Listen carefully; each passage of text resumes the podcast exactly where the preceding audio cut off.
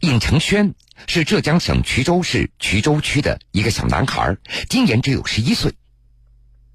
从二零一七年七月份开始，孩子就有了记账的习惯。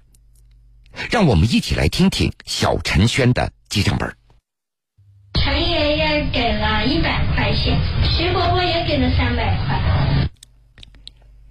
在尹晨轩的记账本上，已经记录了一百五十六笔账，其中最多的是一万元，最少的也有二十元，而这些钱都是亲朋好友或者好心人给他们家的资助款。原来。小陈轩的母亲，二零一五年年底被确诊为重症肌无力。由于这种病还没有纳入医保范围，无法报销，所以为了给母亲治病，家中花光了所有的积蓄。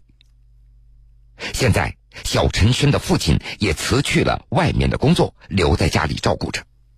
十一岁的小陈轩也早早的懂事了，平时他也会帮着妈妈做一些力所能及的事情，比如倒水。煎药、做点家务活等等。我现在就想学给妈妈做饭，给妈妈煎药，省省得她自己再下床，因为我知道她上床有些时候会着凉的。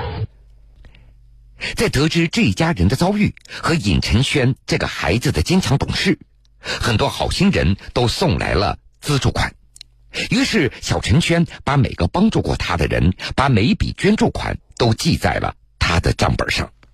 因为我不想忘掉他们，等长大以后，我我就会报答他们。